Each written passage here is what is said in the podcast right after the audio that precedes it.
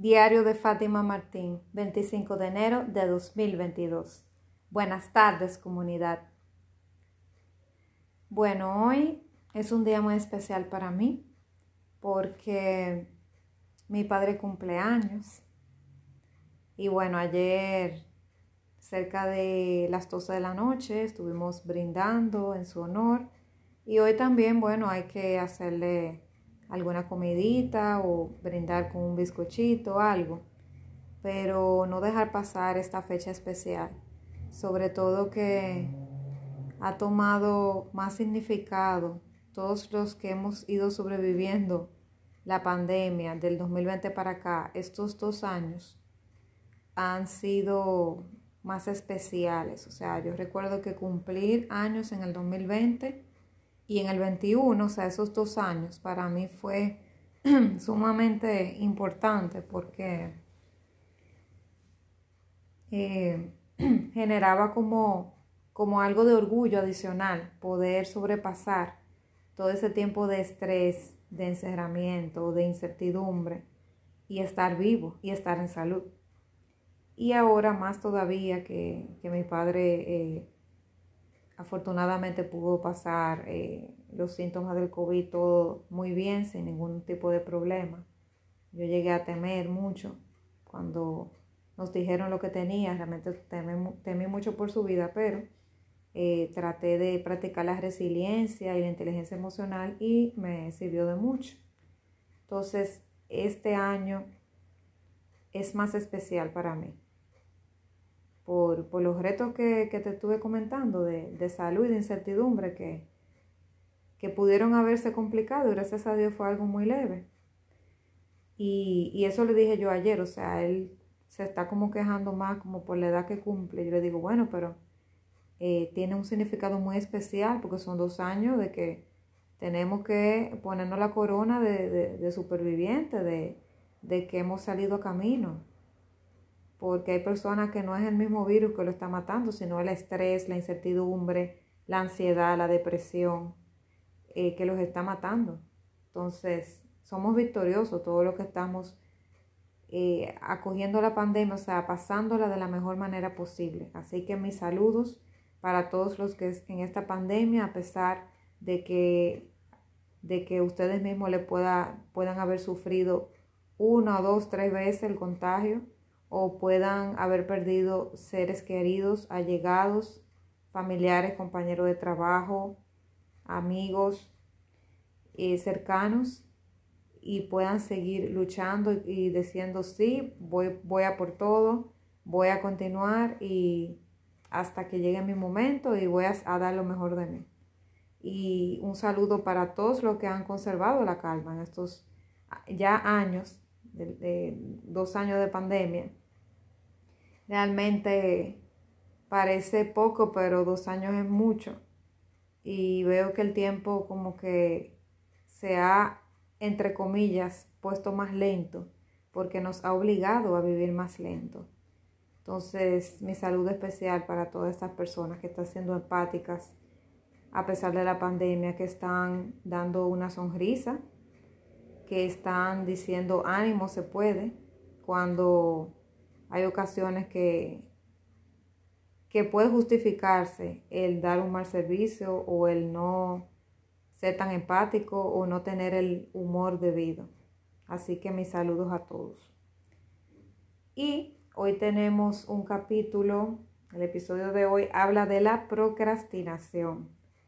He conversado en mi cuenta de Instagram eh, sobre este tema del arte de procrastinar. Resulta que yo le puse que es un arte eh, para el título de este episodio porque procrastinar es algo como que en lo que uno es un hábito negativo, en lo que uno se puede perfeccionar. Por eso le pongo el arte de procrastinar. Porque no es de un día para otro, que se cultiva como ese hábito constante, que cada vez uno como que es más sutil cuando estás procrastinando y te das menos cuenta. Bueno, por eso le titulé como que el arte. Claro, no es algo positivo, es algo que es negativo porque nos aleja de nuestras metas y nos da mucha ansiedad, pero es algo que es muy vigente en el mundo de hoy y con lo cual yo me identifico, por eso he compartido en, mis redes eh, mis experiencias en, en mis propias carnes sobre la procrastinación. Y recuerdo que cuando hice mi primer live, mi primer live, o sea, ever en, Instagram, nunca había hecho uno y me atreví a hacerlo y recuerdo que fue el 30 de septiembre del año pasado. Y si quieres lo puedes buscar, está en mi canal de YouTube y lo tengo también colgado en Instagram, en el IGTV. Y ese, eso fue saliendo de mi zona de confort, retándome en un grupo de emprendedoras que estaba, estaba tomando un curso nos estaban retando a hacer cosas fuera de nuestra zona de confort. Y yo identifiqué que mi miedo era eh, darle la cara al público, aunque había grabado videos eh, así como cortos, que yo me grababa en Zoom hablando y colocaba cortos y luego colocaba el video completo en YouTube, era un espacio totalmente controlado el ambiente, porque yo era que yo no tenía interacción con nadie, yo era que decidía eh, qué poner en el video, que decía decidía de qué tema hablar, decidía todo, o sea, si tenía que grabarlo de nuevo lo grababa, o sea, era más fácil porque era un ambiente controlado. Incluso se me sugirió que empezara así. Yo empecé así, pero ya llegó el punto que yo quería más alcance y quería como yo misma retarme más, llevarme ya a otro nivel. Y entonces empecé a lanzar la pregunta al público de qué tema le interesaba y dar la cara en un en vivo, que para mí era aterrador. Y lo recuerdo como ahora, yo sé que siempre voy a recordar esa experiencia, de ese primer live, porque eh, poco antes incluso hasta ni sabía cómo era que iba a iniciar el en vivo, me puse muy nerviosa, eh, me temblaban las manos, estaba sudando de los nervios. Bueno, estaba grave. Incluso salí como tres minutos más tarde de la cuenta porque no encontraba el botón, no encontraba cómo iniciar en vivo. O sea, me turbé totalmente. Eh, y, y como era yo sola, no era invitada de nadie, sino que yo tenía que controlarlo todo, me costó más, pero lo hice. Entonces, el tema entre los entre las sugerencias que, lancé, o sea, bueno, no, yo recuerdo que yo puse una cajita del tema que querían, no lancé temas sugeridos, sino una cajita poniendo los temas y la comunidad dijo que el tema era la procrastinación, ese fue el que ganó. Y yo pensé, wow, eh, la verdad que la comunidad es un reflejo de mí, porque ese es el tema que yo habría elegido trabajar en él porque es el que me conviene. En ese momento yo estaba lidiando con ese tema. Y dije, wow, no, me no fue mejor, mejor elegido el tema. Aunque hubiera querido que más personas votaran otros temas, me di cuenta que ese que ganó era el que tenía que trabajar. Porque cuando uno elude trabajar algo es porque es en donde más tiene que trabajar. Y cuando tú, por ejemplo, eludes hablar con una persona o perdonarla por algo que pasó, significa que esa es la persona con la que tienes que trabajar y a la que tienes que perdonar. Entonces, eh, nada más sonreí cuando ganó el tema porque de verdad no pudo haber ganado un mejor tema. Y me puso de frente con cosas feas de la procrastinación, de cuánto yo he evadido muchas veces hacer cosas. Procrastinar, para quien no haya escuchado el término, significa dejar para después es una manera como fina, bien bonita de decirlo. Una, palabra muy, diría yo, como que muy elaborada. Pero eso es lo que se, de eso es lo que se trata, es dejar algo para después, aplazar algo, ya sea porque me genera ansiedad, porque no me gusta, porque me aburre, porque me lo encuentro muy difícil o porque me lo encuentro tan fácil que lo puedo hacer en un segundo también. Eso también se puede procrastinar. Cuando yo domino algo totalmente, tanto así que me confío y digo, no, yo lo hago en dos minutos, no vale la pena hacerlo ahora, yo lo hago después. Entonces hay muchos motivos por los cuales yo puedo procrastinar. Y a veces no identifico por qué motivo. Hay veces que yo estoy procrastinando algo y si no me siento a, a evaluarme y a sentirme, no me doy cuenta el motivo por el cual estoy procrastinando. Entonces luego a veces identifico que es o que el asunto es muy aburrido y me genera tanta flojera que no lo quiero hacer, o siento que es algo que quisiera invertirle tiempo a otra cosa más importante, eh, porque entiendo que no me va a sumar, o procrastino porque no me gusta esa tarea, eh, porque es muy fácil, como te comenté, o porque es algo muy difícil y me va a retar a salir de mi zona de confort y no quiero salir, o voy a encontrar cosas que no quiero ver. Entonces, hay muchos motivos, son muy sutiles y varían de persona a persona. Hay personas que pueden tener, hasta por su personalidad, un poco más de tendencia a procrastinar y otras no, pero no conozco el primer ser humano que no haya tenido problemas de procrastinación. Y el que dice que no es porque realmente no se ha sentido el mismo, porque es prácticamente imposible, bueno, no voy a decir imposible, ¿verdad? Porque poner la palabra imposible no es bueno porque es un extremo, pero es prácticamente imposible una persona que a lo largo de toda su vida, ¿eh? a menos que haya vivido muy poco, pero si fue una persona que por lo menos llegó a la adultez, debe de haber vivido situaciones de procrastinación aún de manera inconsciente que no se dio cuenta que era procrastinando que estaba bueno, puede ser. Yo duré muchísimo tiempo en la inconsciencia. Y este tema yo lo leía, incluso la primera vez fue como en el colegio, que yo leí eso en algún libro de lengua española. Y me llamó la atención la palabra, pero no le puse mucha atención en ese momento después. O sea, simplemente me captó mi atención, pero luego dejé de escucharla porque no era una palabra como que se solía usar mucho.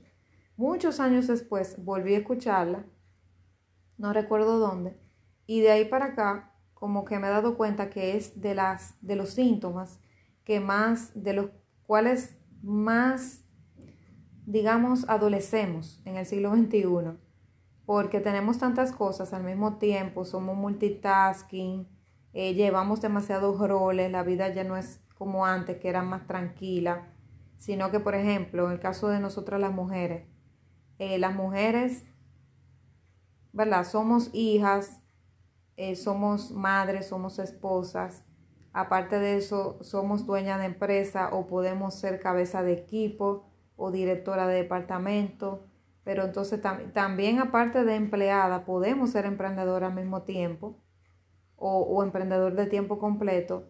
También somos las profesoras de nuestros hijos, nuestros sobrinos. Aparte de eso, tenemos, somos consejeras, psicóloga de nuestras amigas, de, de los esposos. Bueno, son tantos los roles que se juegan.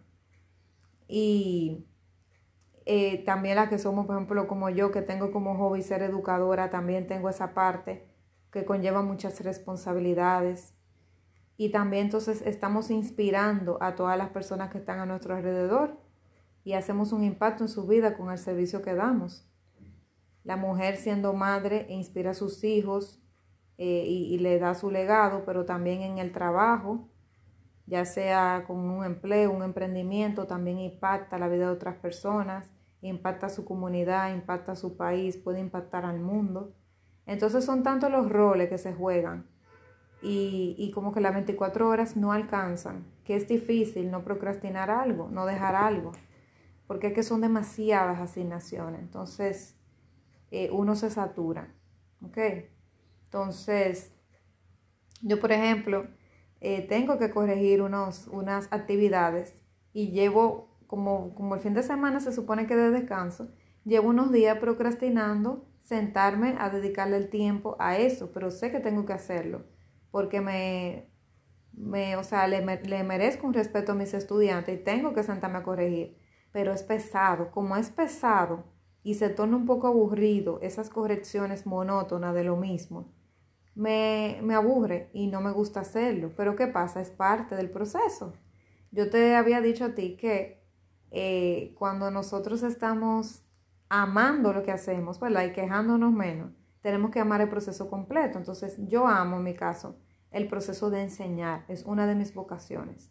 Y enseñar y llevar un grupo de estudiantes conlleva, por lo menos de acuerdo a la educación tradicional, conlleva no solamente hacer la exposición, eh, escucharlos, poner debates, hacerles preguntas de reflexión y todas esas cosas que me gustan, esa interacción que me encanta, sino también que conlleva poner exámenes, corregirlo, hacer práctica, corregirla, darle retroalimentación, darle seguimiento, todo eso lo conlleva, entonces parte.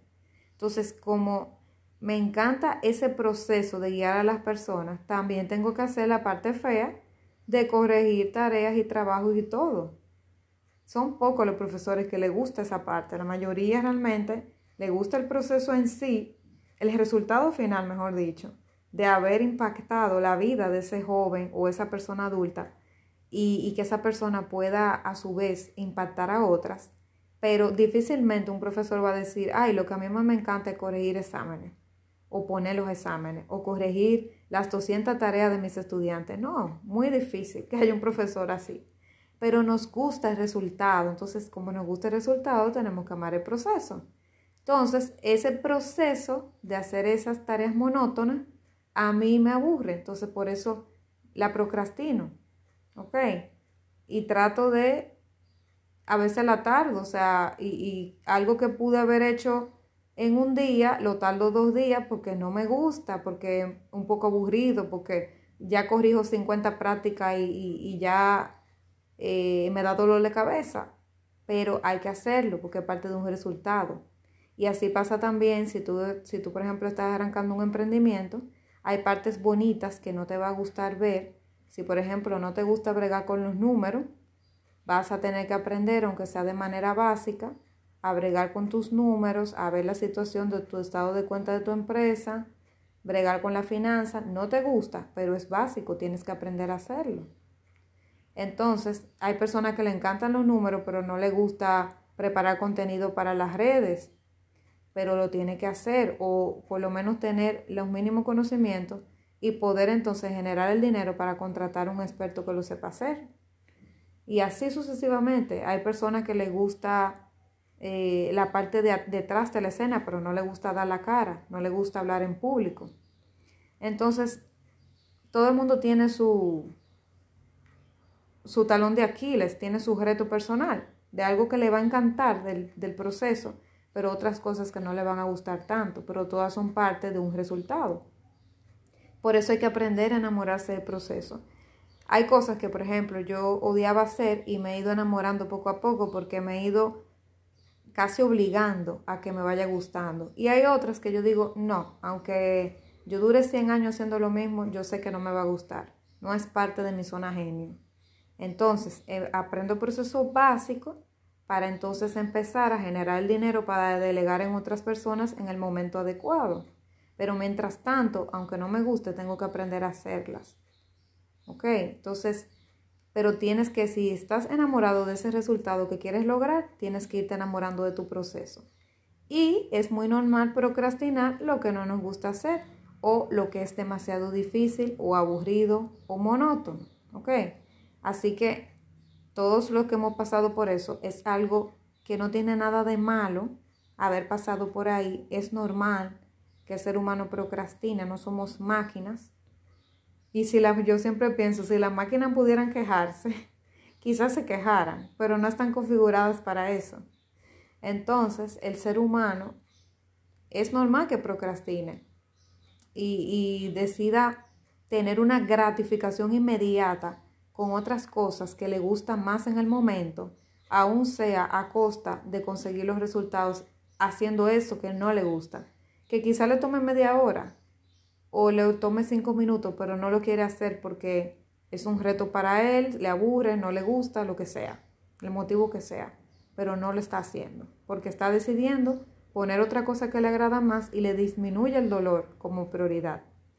Pero yo he aprendiendo, y me lo dijo también una mentora que tengo ahora de negocios, que si nosotras queremos lograr el, el emprendimiento de nuestros sueños y queremos ir a un próximo nivel, en todos los sentidos, Señor. O sea, en el plano personal, en el plano familiar, en el plano de la espiritualidad, en el plano de los negocios. Tenemos que hacer eh, la gratificación diferida, no la inmediata. Porque la gratificación inmediata, que es lo que busca el ser humano, darle prioridad al placer y disminuir el dolor, lo que hace es que tú recibas mucho placer en un momento por algo por algo que estás recibiendo, pero en el futuro vas a tener mucho dolor por todo ese placer inmediato que recibiste en ese momento, porque no quisiste asumir el dolor que conllevaba sacrificarte en ese momento por una meta más grande y crecer por ella. Entonces, eso es lo que cuenta. Buscar la gratificación diferida, no la gratificación inmediata, ¿ok? Entonces, eh, ya sabes, esa es mi invitación el día de hoy, que reflexiones sobre qué áreas de tu vida estás buscando gratificación inmediata y la sustituya por una gratificación diferida, de que no vas a recibir eso en ese momento, pero luego cuando lo recibas vas a tener más satisfacción y te va a ayudar más a llegar a la vida que tú tanto deseas. Pero tienes que ese tipo de gratificación postergarla, ¿ok? Y la procrastinación en sí, esas actividades que no te gustan. Sabes que te convienen realizarlas, porque realmente si no las realizas, esas actividades, pues luego no te quejes de los resultados que estás obteniendo. Así que hoy lo dejo hasta aquí. Es todo por hoy. Nos vemos mañana, seguro que sí. Un fuerte abrazo.